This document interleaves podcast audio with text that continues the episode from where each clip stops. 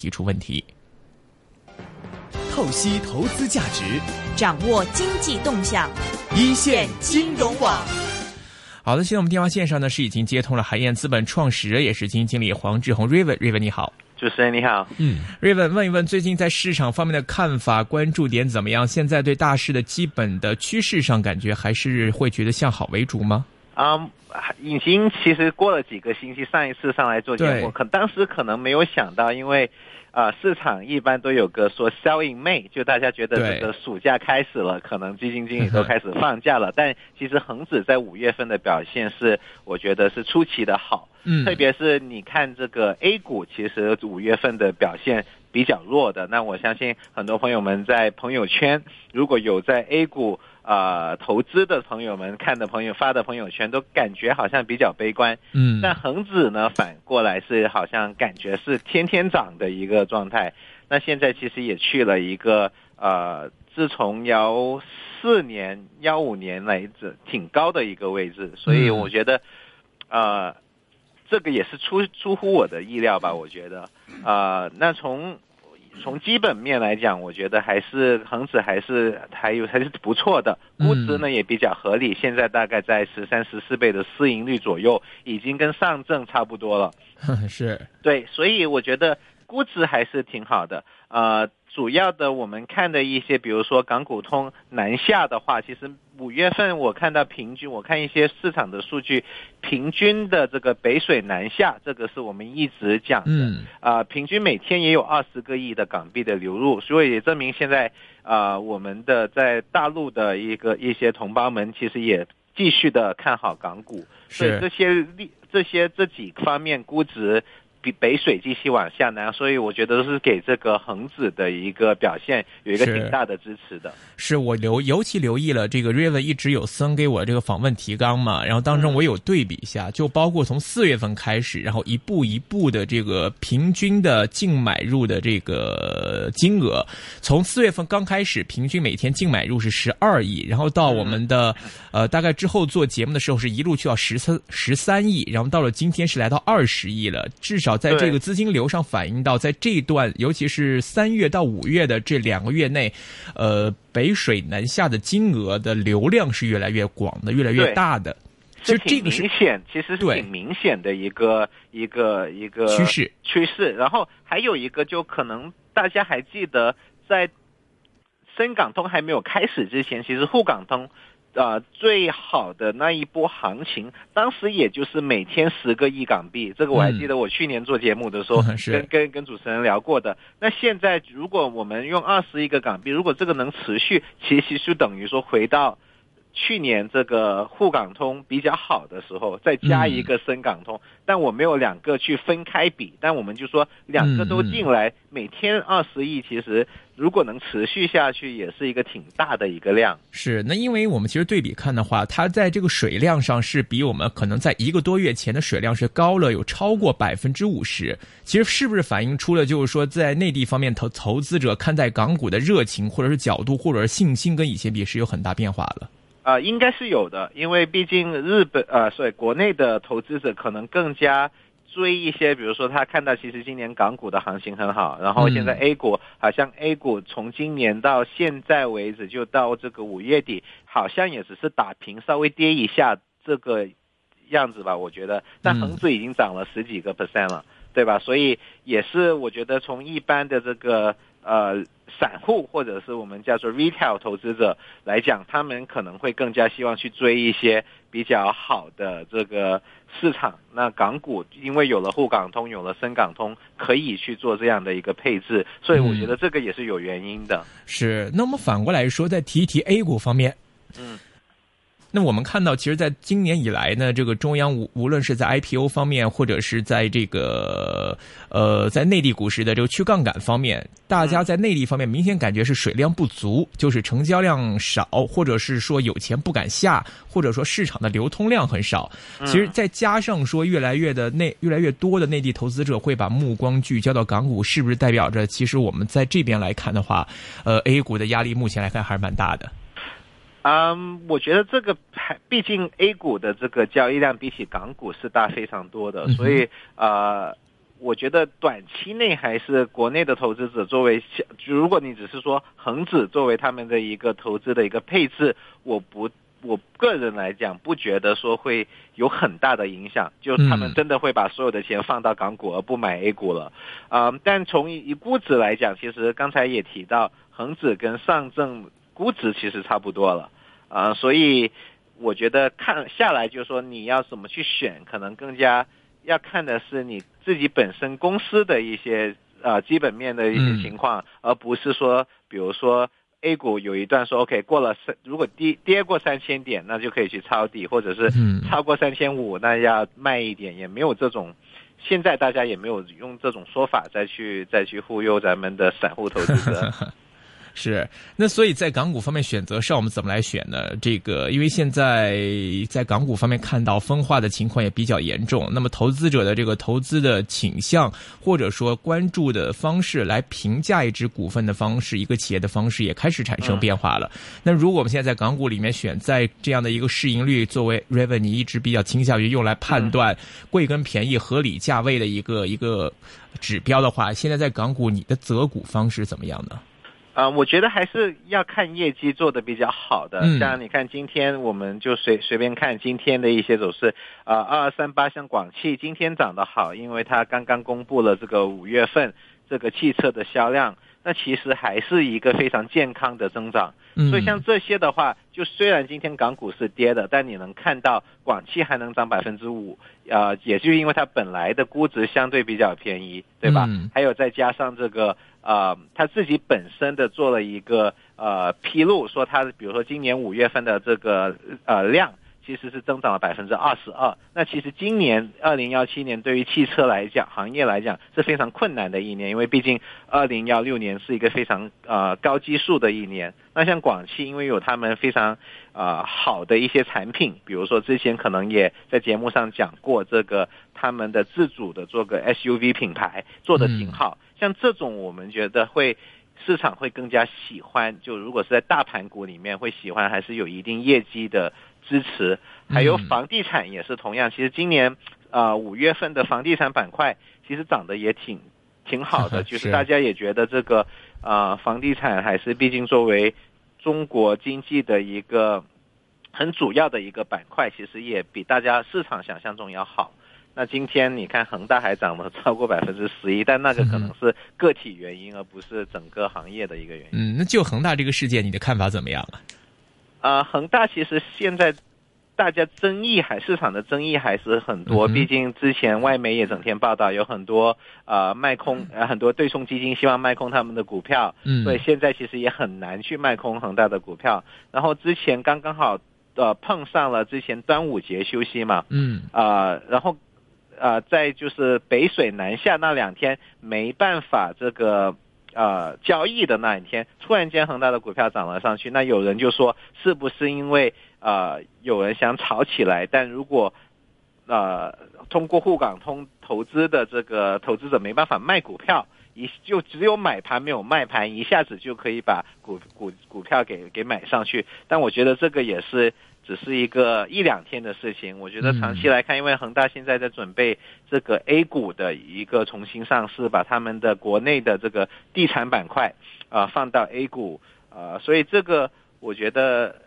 大家还是在看吧，嗯。嗯，OK，呃，那讲回到这个港股方面，那除了像刚才像广汽，刚才瑞文提到可以是这个汇市市场大家比较喜欢的一个类型之外呢，呃，在选股方面有没有其他的一些窍门？是说市账率跟市盈率都比较吸引的一些企业，可一些公司的股票，或者是一些比较大只一点的，这样呢比较好吗？还是说有其他窍门呢？其实我们基金自己本本身很喜欢一些中小盘的股票，对，发现了之前跟大家讲过的，像天宝。好啊，啊，像这个怡海国际，就海底捞的这些，其实我们都喜欢，就是说跟着一些大名牌，自己有一些比较小市值的公司，有个，我觉得其实是挺好的。今天想跟大家介绍的一个公司叫德林国际，嗯，啊，它的号码是幺幺二六，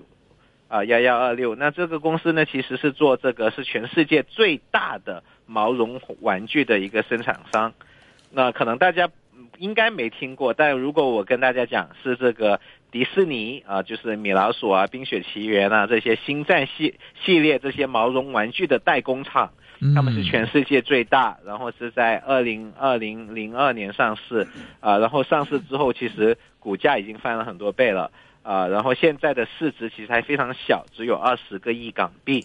然后呢，我们看好它的原因，首先估值便宜，现在市盈率用呃市盈率来算是七倍。用我们自己算的核心呃市盈率也只有八倍左右，但这个公司在二零幺二年、二零幺六年的收入其实同比增长了将近百分之二十，啊，净利那就更加厉害了，它的净利率从这个百分之八，就是代工行业百分之八是平均的，一下子涨到百分之十四，所以它的净利润其实去年是翻了一倍，增长百分之一百。那对于我们来讲，如果市盈率只有七倍。但这个利润又能增长这么高的一个速度，我们觉得是非常值得投资的一个公司。嗯，那像这个可能像这个生产这一块的话，它的这个不可替代性怎么样？因为我知道在广东这边的话，其实潮汕地区也蛮多的这种玩具生产厂商的，那可能中小型为主的。呃，这一块其实他们本身有没有什么独特性？是说，呃，跟迪士尼之间的合作是怎怎么样？有没有可能被取代，找到其他地方替代它这一块呢？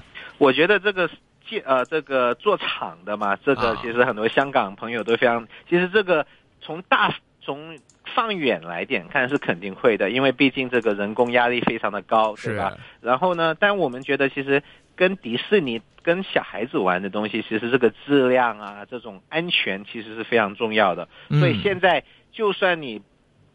价格不一定是最便宜的，呃，我们自己看这个，像像他们的客户也不会随意的去转这个生产商，毕竟你的安全是有保证的，对吧？特别是现在是小孩子玩的玩玩具，还是更加作为作为一个家长，我肯定希望，其实我自己很喜欢去这个迪士尼买玩具，因为我知道他们的这个安全是做的比较好的，比较放心，对吧？所以这是一点。第二点，我觉得我们之前也有讲过，就是。现在很多的这个厂家都去，呃，劳动力成本更加低的地方去去扩张。那我们看到德林国际其实从二零零四年开始，就从这个他们原来在安徽有个厂，有两个厂，从安徽搬到了越南。所以现在其实他们一共有十六个工厂，四个在国内，已经有十二个已经去了越南了。嗯，所以其实这个也是一个越南这个制造的一个概念。那我们跟管理层呃聊过，然后我们自己做下来的一个成本的一个预算，其实越南现在的成本人工成本只有国内的一半左右，嗯，但它的价格其实是一样的，那一下子那个利润就上去了，OK，所以这个是一个比较。对于我们来讲，也是觉得公司的这个在零四年那个时候，其实还没有人在讲去越南、去柬埔寨，对吧？嗯，所以我们也提前了十几年、十几年的一个眼光，我们觉得也是真的挺挺这个当时的眼眼光是很很特别，也很最后事实上也证明是非常有先见的。OK，他这家企业它本身是一个韩资公司是吗？还是对，它是一个韩国的管理层，主席啊，公司的管理层都是韩国人，所以比较。呃，从卖方就是从券商那边，其实只有一个券商覆盖它的股票，呃，流动性相对来说也不是很高，呃，但我们基金其实就喜欢去做一些比较特别的，看一些没人看的股票，但又是优质的。那我们自己其实做了很多的调研，比如说我们上。这个百度地图去看它的厂，是我们去找了很多的这个出口记录 啊，去看到它究竟在越南的厂有没有出口到美国啊的一些大公司。刚才讲了，其实啊公司的最大客户一直到去年为止是东京迪士尼乐园。然后他们第二大客户现在变成第一代了，是一个叫风口，就美国一个呃，也是一个非常出名的一个玩具生产商。他们主要是做这个迪士尼，还有就是也是有做 Batman 啊这些一系列的，他们叫做 license，就是这个呃版权使用者，他使使用一个公司，那他们就是拿了一个品牌回来，然后去设计玩具，然后就让这个德林去帮他生产这样。OK，那所以对这间公司，你们长远的业绩期待方面，觉得还有哪些的可能会有成绩是值得我们来期待呢？呃，今年来讲，他们其实继续会在越南扩张。那所以嗯啊、刚才提到了越南的人工成本只有国内的一一半。嗯那我们觉得他只要继续在越南继续扩张的话，能拿多几个，就他们的客户越来越大。那我们觉得还是除了迪士尼，还有其他客户吗？还有啊、呃比如说这个刚才讲到的这个风口，就是其实它不是一个自己不是自己的 IP，它是去我们它是去有了版权使用这样的一个概念。嗯，那它自己其实是非常非常的大的一个玩具公司 OK，就类似代工了，帮风口做代工。啊、对，然后他们还有比如说我们看到他还有卖给沃尔玛、Kmart 也是是就各种各样的这个呃玩具生产商其实都有的。嗯。但但最大的其实是迪士尼系，东京迪士尼占它百分之三十左右的收入，嗯，然后还有它有直销给美国迪士尼的，呃，那我估计我们的估计大概卖给迪士尼，全球迪士尼的乐园的话，大概有百分之五十到六十左右。是，所以它也算是迪士尼的相关概念股。如果美股方面迪士尼也可以一路走好，它应该也都可以跟着受惠对。对，然后我们问过他没有卖给上海迪士尼，他现他目前还没有，嗯。哦，还没有，为什么呢？呃，因为可能迪士尼刚开吧，上海迪士尼刚开，所以他们嗯，呃单应该比较小，还没有算这个很大，所以这一块有扩大的机会吗？呃，这个他们管理层一向比较保守，所以他们也没有把这个作为一个一个亮点跟我们讲，因为毕竟迪士尼已经占他们的呃整个公司的五六十的收入了。嗯，OK，那它的风险性方面的威胁会有哪些呢？啊呃，我我觉得就是呃有几个吧。第一个刚才讲到，毕竟是小这个小盘股，其实是真的挺小的啊。嗯比起天宝来讲，其实还要小一点。那它的这个流动性其实不高，对吧？所以呃，管理层还有很多投资者，其实他没有怎么去就股股票平时没有很多的交易。那嗯我相信也有一些呃长期投资者在里面。那其实不知道以后他们是怎么样一个打算，毕竟股票已经涨了挺挺多的。嗯呃，另外一个呢是管理层，其实他们已经，如果你看到管理层的年龄，其实也公也在这个行业这个公司做了很长的一段时间。嗯那呃，我记得主席还有核心管理层都是五六十岁的的一帮管理层，那他们往下怎么去呃再去招聘更年轻的活力，或者是怎么去做一个呃。往下要怎么走？特别是现在去了越南，对吧？所以这些我们还有还在关注。OK，明白。那么今天很多听众问这个 Raven 问题啊，我们先来看一下。啊这有听众问 Raven 啊，你知不知道一九七九天宝有没有得到 OPPO R 十一的订单？你估计今年盈盈利可以增长多少呢？OK，、啊，不过说这里我我说一下，我前段时间才从上海回来，我看到那边啊真的蛮多人在用 OPPO 手机的。OK，但你有没有发现，我也刚从上海回来，你有没有发现 OPPO 的广告现在不做这个充电五分钟、充话两小时？对，拍照了是吗？现在拍照了，拍照，对对对。他们找了这个跑男的呃最新的那个女星，对吧？呃迪丽热巴迪丽热巴非啊常火的一个、一个呃对，广告有看到的。现在变成前后二十万，对吧？就是那个，对对对所以现在是以拍照为主打。对对，呃但我们自己因为 R 十一，我最近没有跟公司聊过，呃，但我他们之前是讲啊、o p p o 给他们的订单，二零幺七年订单比二零幺六年翻了一倍。哇哦，那我相信是应该会包，因为现在 OPPO 只有在卖 R 十一了，对吧？所以我相信 这里面是包括的，但我没有直接的从他们那里得到说嗯，就是嗯 R 十一的这个充电器，我相信是的，是因为我相信 R 十一没有必要换一换回一个普通充电的这个装置，肯定还是快充为主那。在股价反应上，你觉得这样的一个订单反映出多少了呢？呃，我觉得，因为我们一直还拿着天宝，一直以来讲了这么久，其实也都没卖，所以我觉得大家还是挺看好的，我们自己还是挺看好的，嗯因为我们觉得这个呃天宝的这个，嗯，你去跟。我因为我之前去过他们的工厂，一般去工厂大家都拉着你聊，说我们增长怎么怎么好。嗯天宝是拉着你去看他们的这个检测安全各方面，所以我觉得这个还是我们非常尊敬的一个公司，所以我们也会继续持有它的股票。嗯，另外听众想问呢，九五八华能啊，这个华能新能源早前配股，你现在又怎么看呢？啊、配股其实对于市场来说不是一个呃，不能说是一个 surprise，因为他们毕竟是呃。这个行业的话，其实是通过配股来集资来继续扩张，所以这个也不算是一个很坏的消息啊，因为毕竟公司的负债率还是挺高的。嗯啊，那今天大家炒的就看到龙源，对吧？有可能啊，它的母公司想做一些重组，又来一个国企改革的一个概念。那华能今天也跟着涨，但我觉得这个这个不应该是我们投资华能的一个原因吧。OK，嗯。明白。呃，另外听众想问 Raven 对手机零件股的看法，比如说他的朋友持有瑞声，那么呃没有现金需要，可以长期持有没有问题，但是应该复牌之后直接走掉呢，还是应该摆在一边等它升啊，回去？其实我们自己花了很长时间去研究二零幺八瑞声科技的，他们嗯去查了这个。他们原来那个做空报告说，他们二十几个关联企业，其实我们都看过，怎么样？我们觉得都其实没问题的。我看中间中间好像是什么辽宁那边有他妻子老婆的一个什么一个厂商啊，啊。然后之类的，但可能他这个钱做完数之后还是自己承担风险啊，就可能这边赚那边亏一点而已嘛。啊、其实我们自己看过这二十几个公司，嗯。他们加起来的利润其实都是正的。所以我们觉得这个卖空报告有点不是我们不同意他的观点，说成本放到了这个关联体。嗯，但因为如果我们自己去查工商档案看到的这个呃这些公司其实赚钱的，那就不存在说我把成本放给了这些关联公司，对吧？明白。所以我们我们自己其实在停牌之前买了 这个 AAC，所以我们也也很关注公司的一个澄清。时间关系聊到这里，非常感谢